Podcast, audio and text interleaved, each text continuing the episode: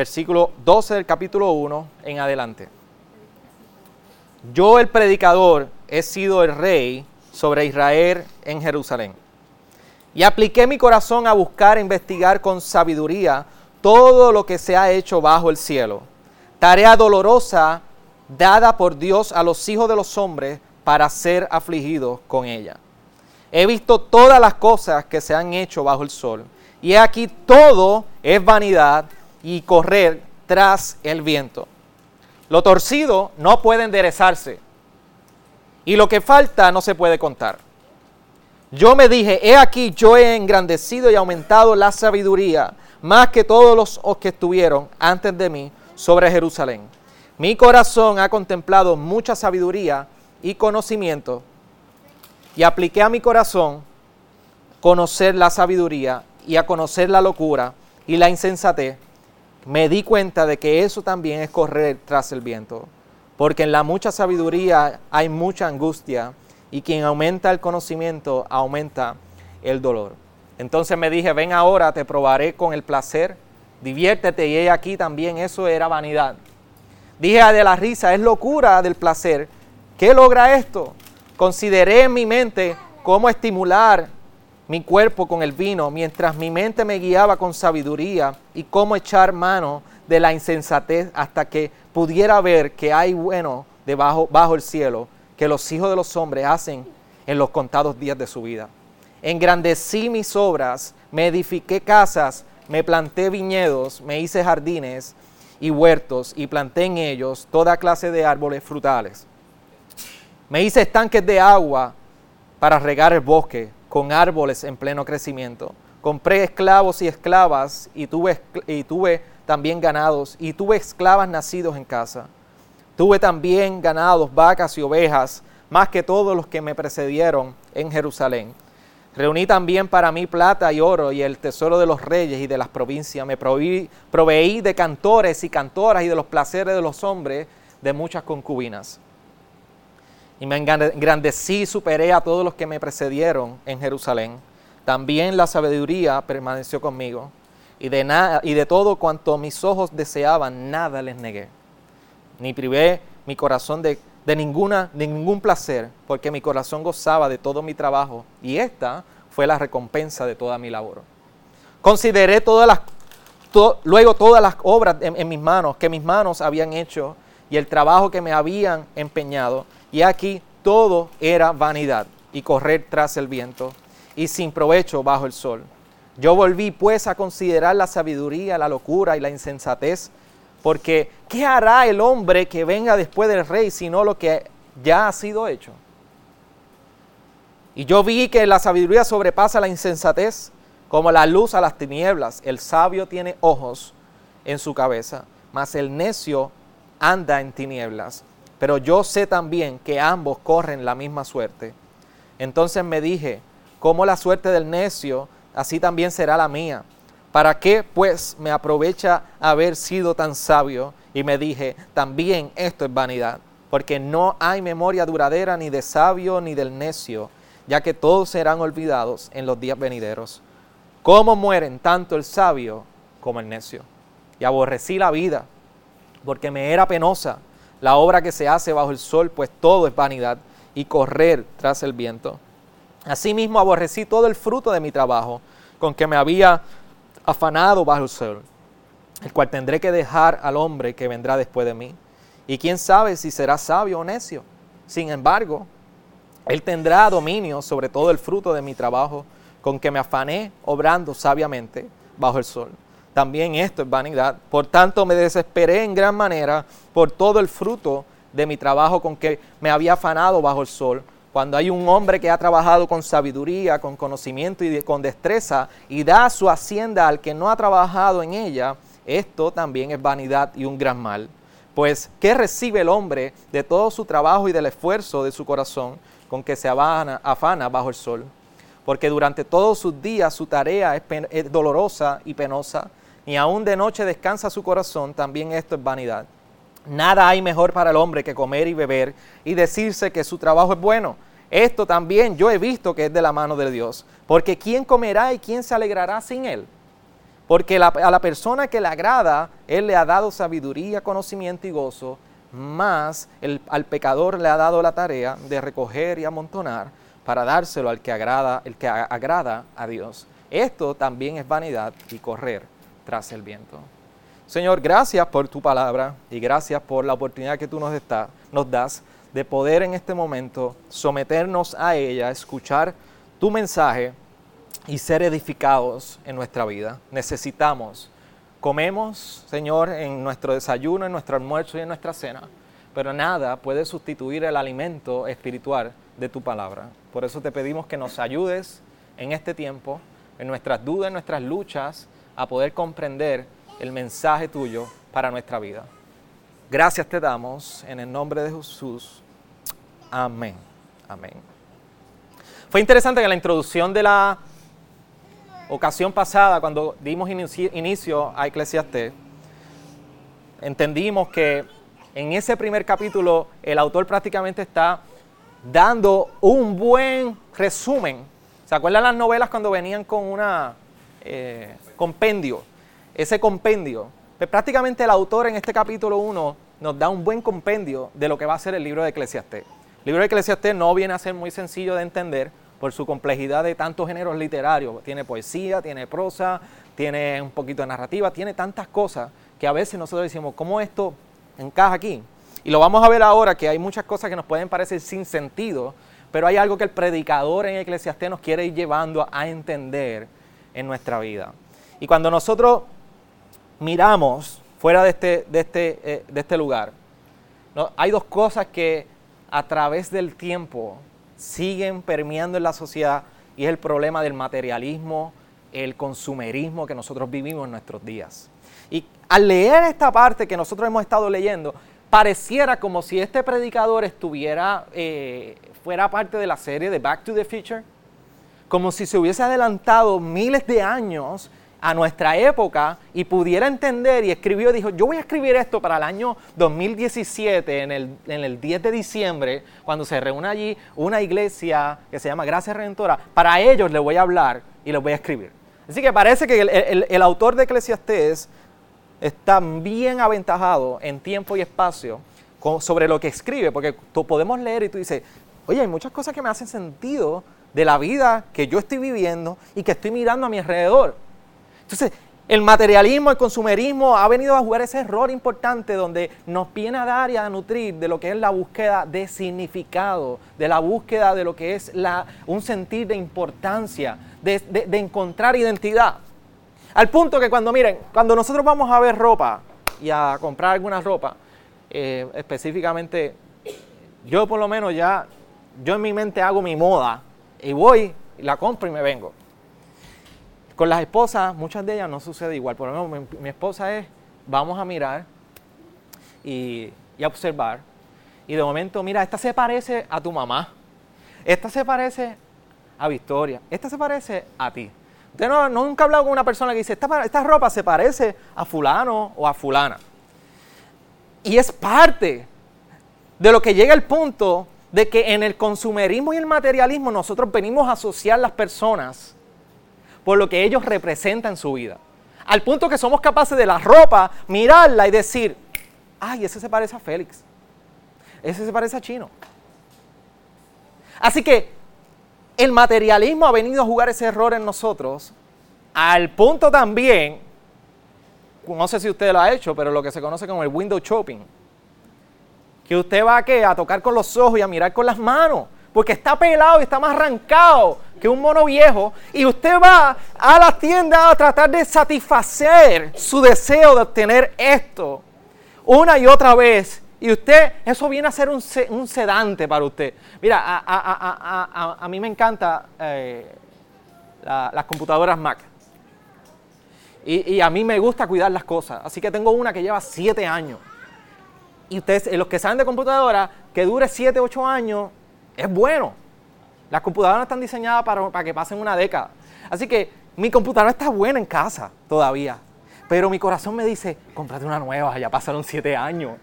Y yo entro allí a la tienda y miro las computadoras y sé que no estoy pelado y arrancado. No me dan los chavos para comprarme una ahora mismo. pero, pero me disfruto pasar ahí un jato y mirarla. Lo que no es mío. Así que el materialismo ha venido a, formar una parte bien esencial en nosotros. Y, y, tan al punto de que, de que hoy nosotros comenzamos las clases de membresía, retomamos la reposición de clases de membresía. Y hoy le tocaba a Joel. Y Joel tenía una Mac aquí. Joel tenía una Mac con un sello de la Mac, pero cuando tú mires te acercas bien, es una Lenovo. Así que estoy dirigido por el Espíritu. Así que lo que quiero decir es, si yo me hundo, te vas tú conmigo. Ese es el punto de todo esto. El punto es que el materialismo ha venido a formar parte de nosotros y a dictarnos en nosotros qué realmente nos debe satisfacer. ¿Dónde encontramos sentido? ¿Dónde encontramos significado? ¿Dónde encontramos regocijo? El hombre pasa sus días tratando de encontrar dónde puede regocijarse, en qué cosas. Usted después de un domingo como el de hoy, semana tras semana, en sus días de descanso, usted va y se dedica a hacer las cosas que usted disfruta y encuentra regocijo en hacer. Por eso tú y yo podemos hablar. Y cuando hablamos en este sentido de anhelar lo que trae satisfacción a nosotros, podemos hablar, yo quisiera esto, yo quisiera aquello. De hecho, estamos en nuestros trabajos y añoramos el día que sea viernes. Vemos el lunes sumamente pesado. Añoramos el día que nosotros nos estemos retirando de nuestro trabajo y ya esté llegando ese cheque sin nosotros estar reportándonos a nuestro trabajo. Porque pensamos que ahí nosotros realmente vamos a empezar a disfrutar la vida. Lo que sucede es que Eclesiastés viene a confrontar esta realidad en nosotros y a no necesariamente a enseñarnos que todos los lunes deben ser los lunes que nosotros vivimos. Y lo que hace Eclesiastés es que eh, aquellos que tienen computadora saben que cuando usted está en un browser buscando en internet, usted puede abrir múltiples ventanas. Hoy el predicador en este capítulo nos está abriendo múltiples ventanas. Esta ventana, mira, ya yo recorrí este camino. Esta ventana te abro aquí, ya yo recorrí el camino. Y nos está enseñando de una manera retrospectiva, porque estuvo ya ahí, que encontró en eso. Así que él decide hacer una búsqueda prácticamente en cuatro áreas que queremos eh, desglosar para poder entender un poquito. Lo primero es que él empieza a hacer una introducción de, una, de unas búsquedas que hace en su vida prácticamente del versículo 12 al 18 en el capítulo 1.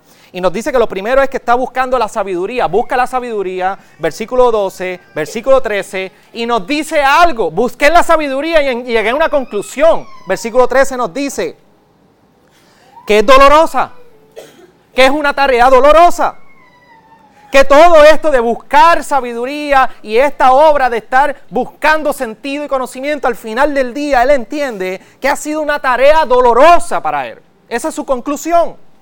Luego va al versículo 14 y dice que comenzó a contemplar todas las obras que había hecho sobre bajo el sol. Y cuando está contemplando todas estas obras bajo el sol, llega a otra conclusión. Para él fue como correr tras el viento. Sin sentido fútil, efímero. No le encontró nada de sentido a contemplar las obras que había realizado debajo del sol. Nosotros en casa, en la casa llevamos siete años y cada día hay algo nuevo que hacer. Cada día hay una remodelación nueva. Cada día falta más cosas. Y cada día que faltan más cosas se dañan de las cosas que ya hemos hecho.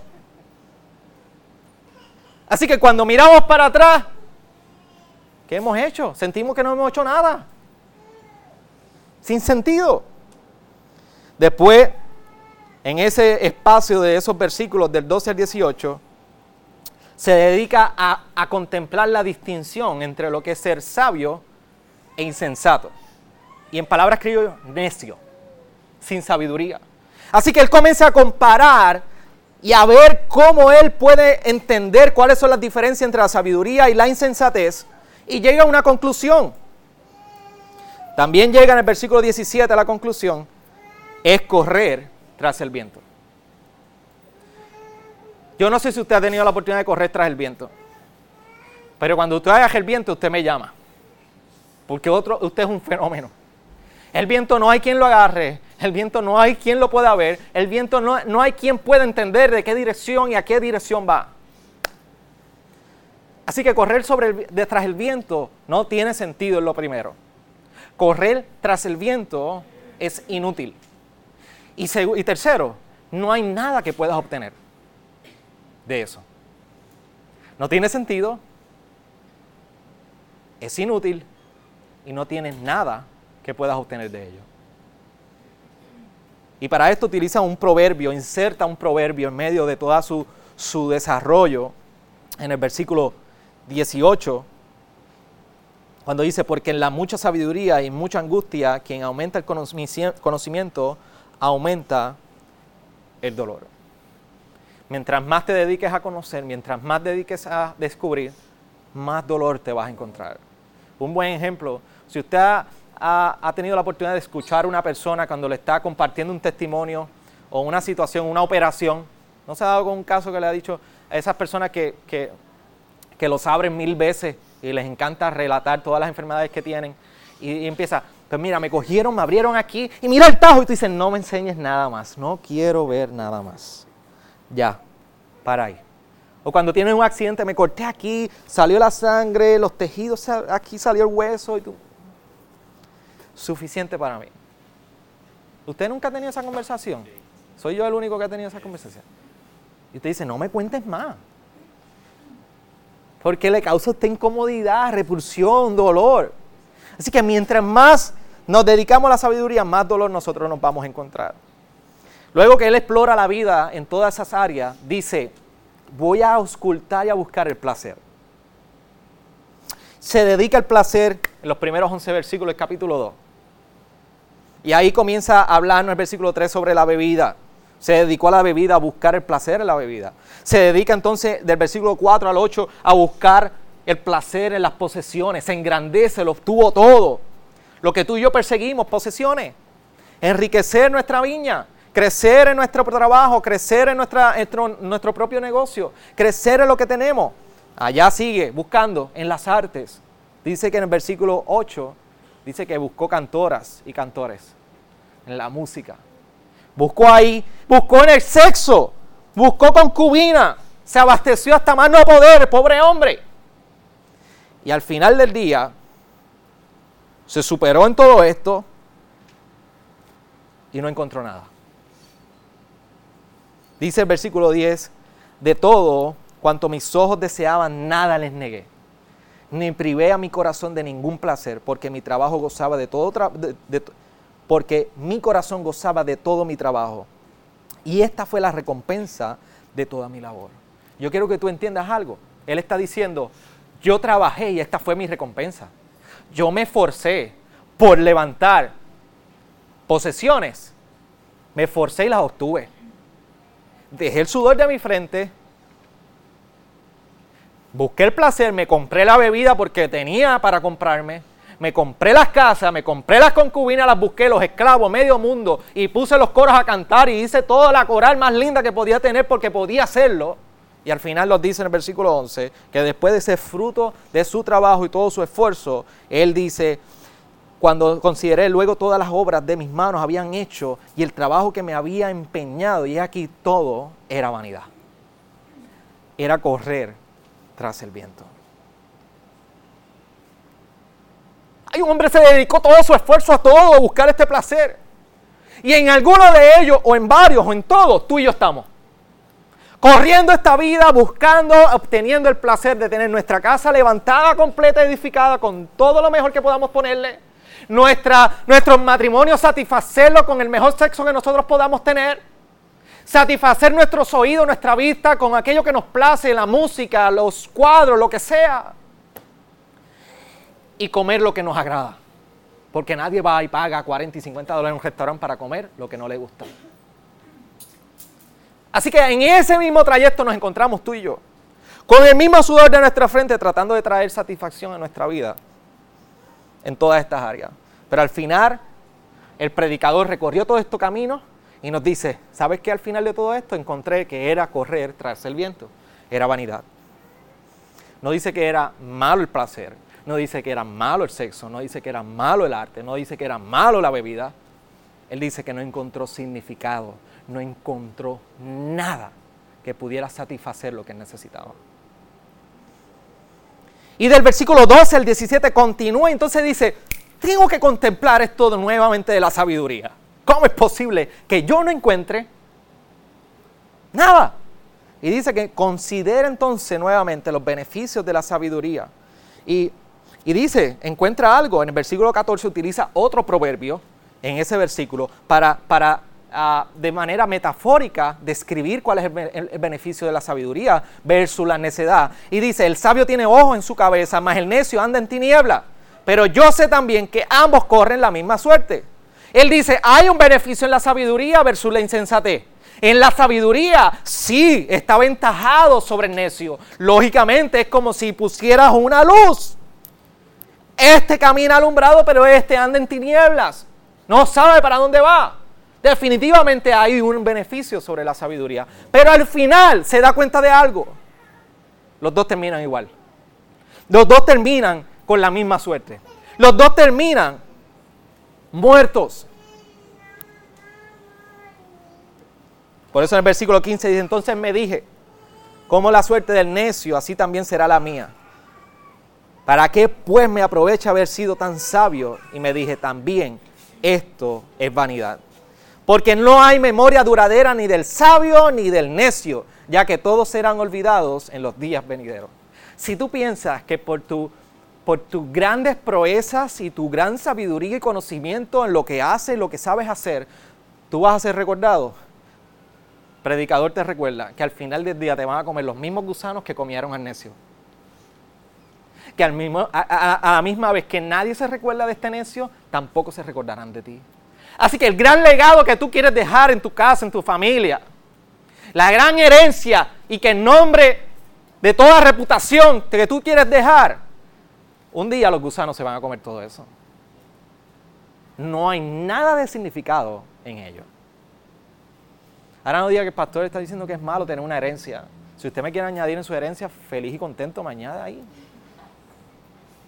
Pero no hay significado en la búsqueda de todo esto. Así que él confirma con el proverbio en el versículo 14 cómo la sabiduría sobrepasa la insensatez. Pero ¿cuál es el problema? Dos, ambos corren la misma suerte y ninguno de ellos tiene memoria duradera. Por eso, ¿a qué concluye él en esta parte? Él dice en el versículo 17, llega a una conclusión sobre esta búsqueda de los beneficios de la sabiduría. Dice que aborreció la vida y segundo, que entendió que era una vanidad, era como correr tras el viento. Entonces aquí llega a una parte bien interesante. Comienza a buscar los frutos en una búsqueda de los frutos del trabajo, de sus obras. Versículo 18 al 23. Y en el versículo 18, asimismo aborrecí todo el fruto de mi trabajo con que me había sido afanado, con que me había afanado bajo el sol, el cual tendré que dejar al hombre que vendrá después de mí. Comienza a contemplar todo el fruto de los 30 años. Y cuando ya se va a retirar, está retirado, dice, eh, comencé a ver los frutos de todo eso. Todas esas inversiones 401k, planquillo, todo lo que haya sido, haya invertido. Y al final del día me di cuenta, que lo aborrecí. No encontré significado en ello. ¿Por qué aborreció el fruto de su trabajo? ¿Por qué? Él nos describe dos cosas. Versículo mismo 18 nos dice, porque se lo tendrá que dejar a otro hombre que vendrá después de él. Y lo segundo, ¿quién sabe si ese hombre será necio o será sabio? Después de tanto edificar, después de tanto esfuerzo, quién sabe quién va a recoger esto que yo hice y va a ser lo suficientemente sabio o necio para continuar con esta obra. Y no me hizo más que recordar más, criamos, aquellos que tienen hijas, criamos nuestras hijas, le metemos todo el esfuerzo y al final del día no sabemos si viene un buen necio a quedarse con ella. Yo le garantizo que para las dos mías tienen que ser bastante sabios porque no está fácil. Ya las vieron por ahí. No es tan fácil ella. Pero ¿sabes lo que es? Que tú y yo trabajando toda una vida y todo lo que dejamos atrás no sabemos quién lo va ¿quién lo va a continuar?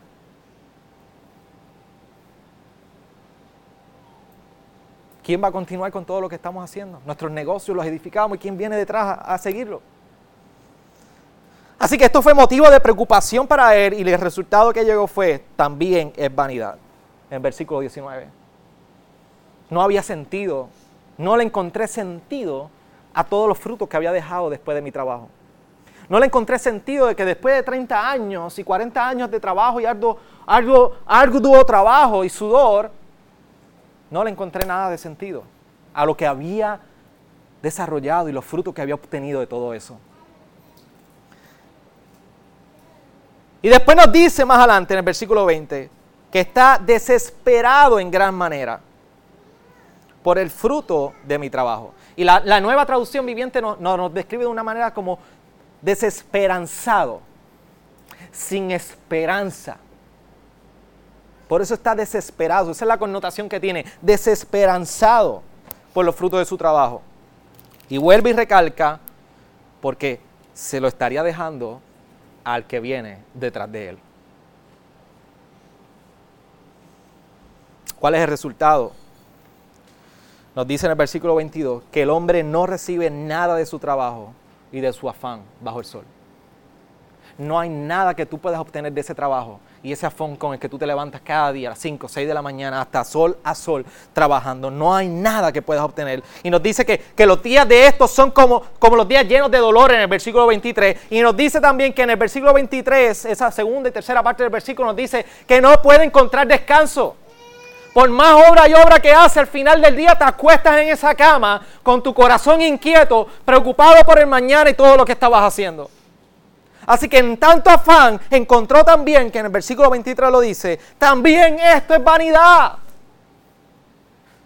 Preocupación y preocupación, trabajo y trabajo, esfuerzo que obtengo. Y es como correr tras el viento. No hay nada nuevo, como nos dice en el primer capítulo de Eclesiastés, bajo el sol, como el río que vuelve a la mar. Como los vientos que salen y regresan a su lugar de origen.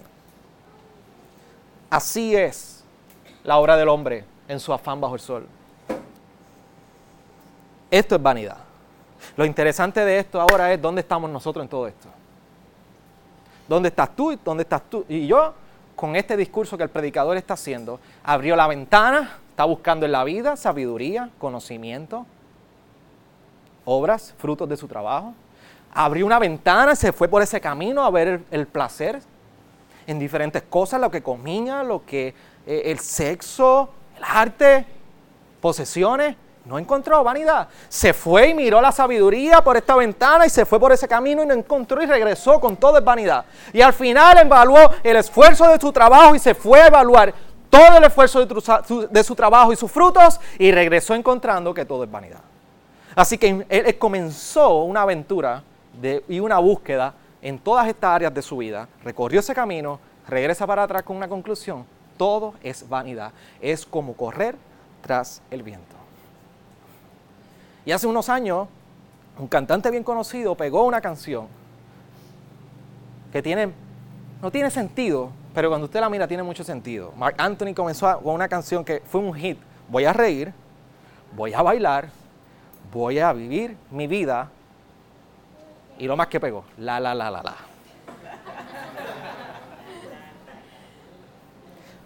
Voy a reír, voy a bailar, vivir mi vida, la, la, la, la, la. Eso no tiene nada de sentido. No es nada de profundo. Lo pude haber escrito yo a las 2 de la mañana con una nota de sueño. Pero no se me ocurrió. Pero esta canción describe el modo de tú y yo vivir. Esta es la cosmovisión con la que el mundo vive y con la que tú y yo estamos tentados a vivir fuera de estas paredes. Porque mañana es lunes y mañana tú quieres vivir tu vida, quieres reír, quieres bailar y que sea tu vida y la de nadie más. Por eso no te metas en mi vida, que me doy, yo hago lo que me dé la gana. Usted no tiene idea de como pastor cuántas veces la gente llega aquí. Amén, gloria a Dios. Esta es la gloria de Dios. Cuando me siento amado, amada, hay que trabajar esto. esta es mi vida, no te metas en mi vida. Pero esta, esta es la tentación de nosotros. Y esta canción refleja esta tentación en la cual tú y yo vivimos cada día. La humanidad buscando un significado y un sentido de existencia en toda su vida, en todos sus pasos. Somos tú y yo tratando de encontrar esa satisfacción en lo que hacemos e incluso lo que no hemos podido hacer. Tratando de encontrar el sentido a nuestros días. Tratando de encontrar el sentido a los lunes por la mañana. Porque los viernes no hacen mucho sentido. Los viernes hacen mucho sentido. Pero este predicador hoy nos dice, fui sobre todos estos caminos que tú estás caminando y al final encontré vanidad. Fútil, efímero, sin sentido. Y nos da un consejo. Por eso aquí entra el rol del predicador a dar un consejo a partir del versículo 24. Y nos dice que no hay nada mejor que comer, beber y gozarnos el fruto del trabajo. ¿Y qué le pasó a este hombre ahora? Mira cómo lo dice el 24. Nada hay mejor para el hombre que comer y beber y decirse que su trabajo es bueno. Punto.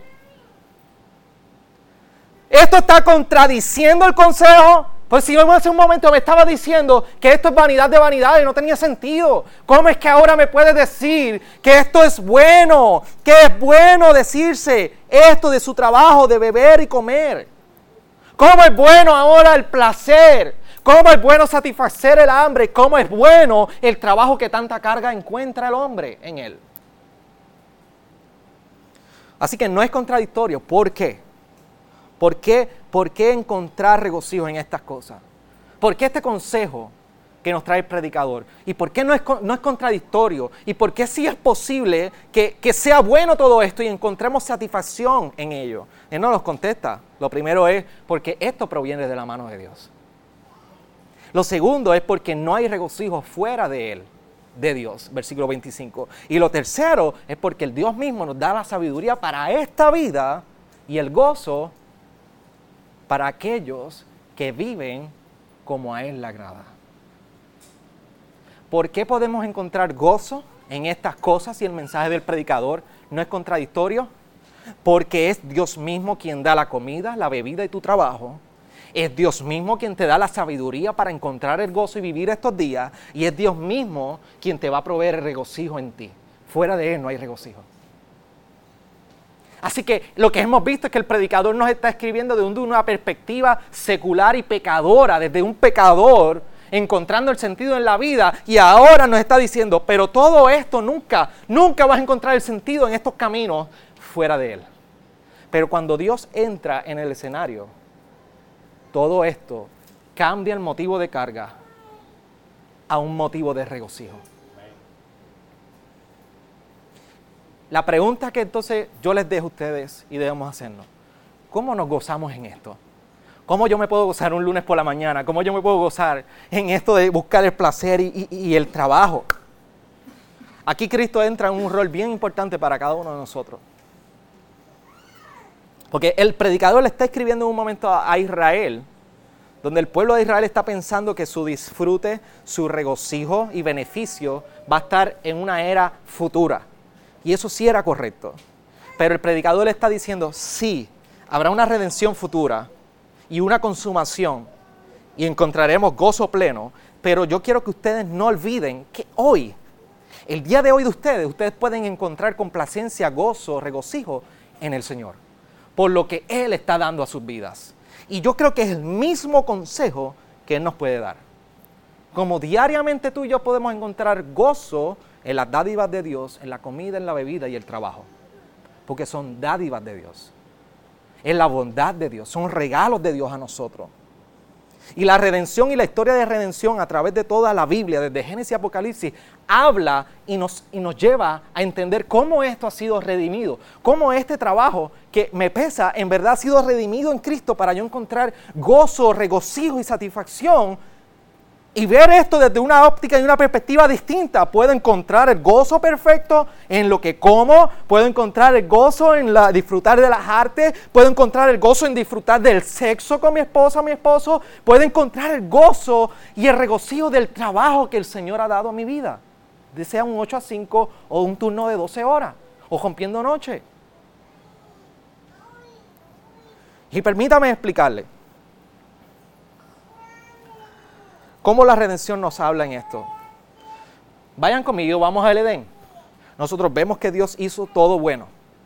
Y lo hizo todo bueno, incluso el trabajo no llegó después de la caída. El trabajo llegó previo a la caída, en el momento que Dios había dicho que todo era bueno. Por eso Génesis 2.15 y 16 nos dice, nos dice que le dio trabajo lleno de significado. Le dio trabajo con sentido, que dominara, que ejerciera, que labrara.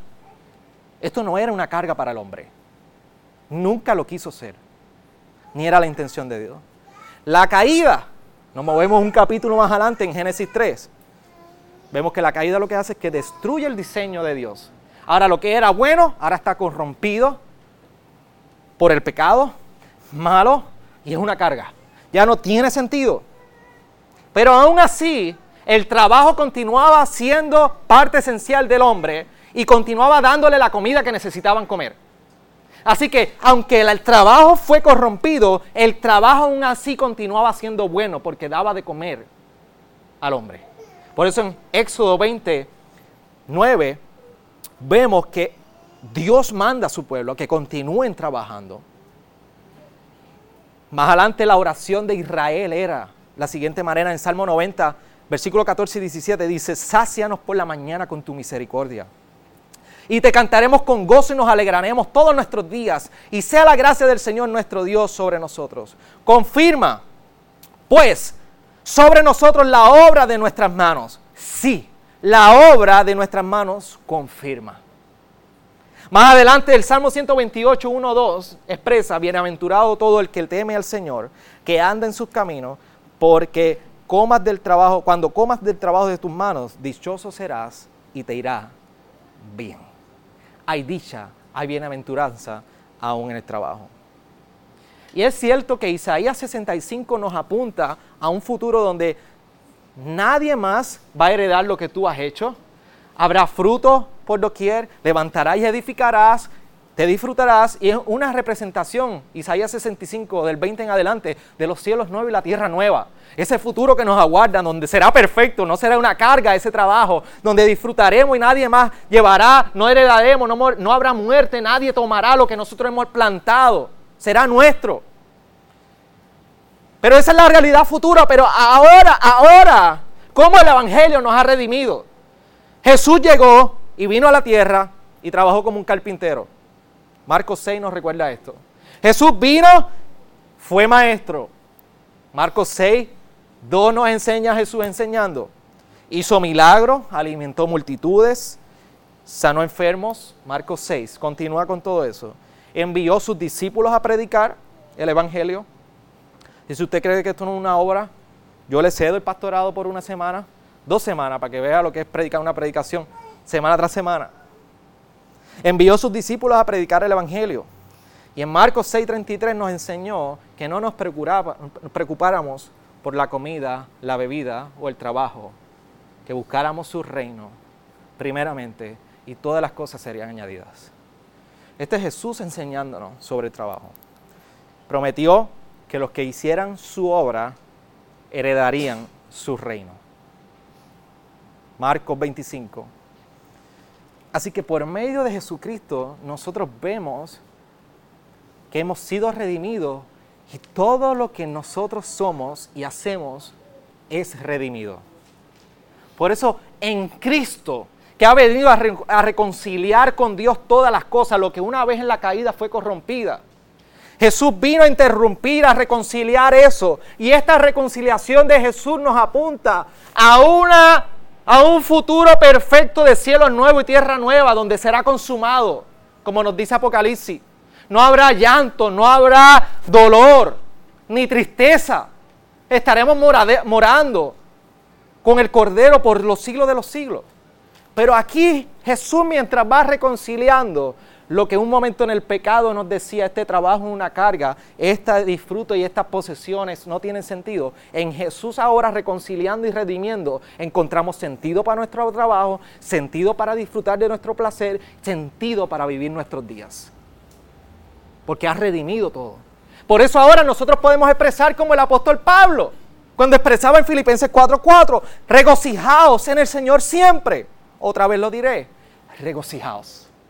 Por eso ahora vivir nuestros días tienen un sentido de regocijo. Por lo que Cristo ha hecho en nosotros. Por eso en nuestro trabajo cada día, cuando nos levantamos los lunes en la mañana, aunque el físico está cargado, trae regocijo saber que es una dádiva de Dios, que es un regalo de Dios por nosotros. Por eso lo que comemos y cuando nos sentaremos después aquí en mediodía a comer, podemos decir esto es dádiva de Dios. Por eso en las posesiones nosotros podemos encontrar el significado de cómo Jesús ha redimido todas nuestras obras. Lo que el predicador nos ha recordado durante todo este viaje es que todo esfuerzo lejos de Dios es inútil, fútil, efímero. Continúa tu vida lejos de Dios y no le encontrarás sentido. Continúa tu vida lejos de Dios y nada tendrá sentido. El trabajo será una carga, como después de la caída. Y este es el problema de nosotros. Perseguimos con nuestros propios esfuerzos tratando de encontrar placer. Sin entonces descubrir y entender que Dios ha provisto regocijo para nosotros. En el trabajo, en la comida y en la bebida. Dios ha puesto regocijo en eso para nosotros. Por eso aguardamos el retiro cuando no trabajemos más nada por eso los lunes añoramos que sea viernes, porque nos carga el trabajo. Porque no vemos el trabajo como una dádiva de Dios. Porque no vemos el trabajo como una bondad de Dios para con nosotros. Porque no encontramos el sentido en que Dios me ponga a trabajar en este lugar o a tener este negocio. Algunos de ustedes tienen negocio, otros tienen turnos de trabajo, diversidad de trabajo. Pero ¿cómo es posible que esto me carga? Cuando yo entiendo que es Dios proveyendo mi casa, Dios proveyendo mi hogar, Dios proveyendo mi vida, es una dádiva, esto es regocijo. Porque es la bondad de Dios sobre mi casa, es la bondad de Dios sobre mí. Y esto es motivo de regocijo. Entonces el trabajo que era una carga ahora es una herramienta para yo decir, ¿y cómo yo hablo de este evangelio? ¿Cómo yo llevo este evangelio? Si tú te levantas todos los días para tu trabajo, únicamente por el cheque que vas a obtener cada quincena o cada 30 días, ¿dónde estás? ¿Eres el predicador que se encargó de buscar las posesiones, encontrar significado en el cheque?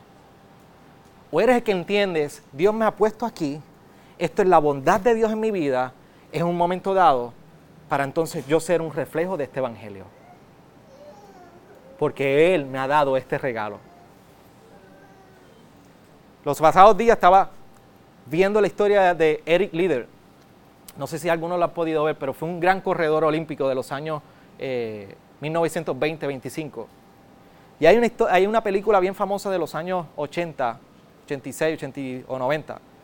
Creo que se llama Chariots of Fire. Chariots. No me quedó bien. Chariots. Ok. Chariots of Fire. Una, una película ah, vieja, tiene casi 30 décadas. Pero historia, él relata toda la historia de él. Y es la historia de dos corredores, Eric Lieder y Abraham. Los dos persiguiendo el éxito en correr, pero de dos perspectivas distintas. Abraham buscando la propia gloria en el correr, él quería sentirse poderoso, que había ganado, que había logrado la cima del éxito, y estaba Eric. Un corredor que cuando su hermana lo confronta para que siguiera de misionero en la China, le dijo, yo voy de misionero a la China después que termine de correr. Porque cuando yo corro, yo siento la complacencia de Dios en mi vida. Yo siento el gozo de Dios en mi vida. Entonces la pregunta que debemos hacer, ¿sentimos el gozo, el placer que Dios nos ha dado cada día? En nuestra obra diaria, del día a día, podemos sentir el gozo del Señor. Cuando tú tienes que ponchar a las 8 de la mañana en tu trabajo, que ese trabajo que te lo ha dado el Señor, ese aliento que te ha dado el Señor para ponchar en esa hora, te puedes regocijar tú en Él y experimentar su gozo? No estoy diciendo que es fácil, lo que te estoy confrontando. ¿Sentimos ese gozo y placer que se nos ha dado en Cristo en nuestro día a día? Sí llegará un día donde ya no experimentaremos el dolor, como dice Apocalipsis 21, y les dije. Pero a pesar de lo quebrantado que está este mundo y nuestro día a día, el llamado que tú y yo experimentamos y vemos en la palabra es que todo lo que hacéis, sea de palabra o de hecho, hacerlo todo en el nombre del Señor Jesucristo, dando gracias a Dios Padre por medio de Él. Ese es el llamado que hace la palabra. Que aunque lo quebrantado del día, a lo quebrantado de nuestro mundo, a lo quebrantado de nuestro propio ser, hay un llamado en la palabra a regocijarnos en Él, vivir para su gloria. Y encontremos entonces el gozo y la complacencia en la bebida, en la comida y en nuestro trabajo porque eso ha sido dado por, el, por Dios para el hombre y ahí hay regocijo para nosotros. Ahí encontramos significado, pero lejos de Él no lo encontraremos. Nos gozamos en las bondades de Dios, pero de lo contrario, no gozarnos en estas bondades es rechazar al dador. Y repito, nos gozamos en las bondades de Dios. Rechazar las bondades es rechazar al dador. La queja,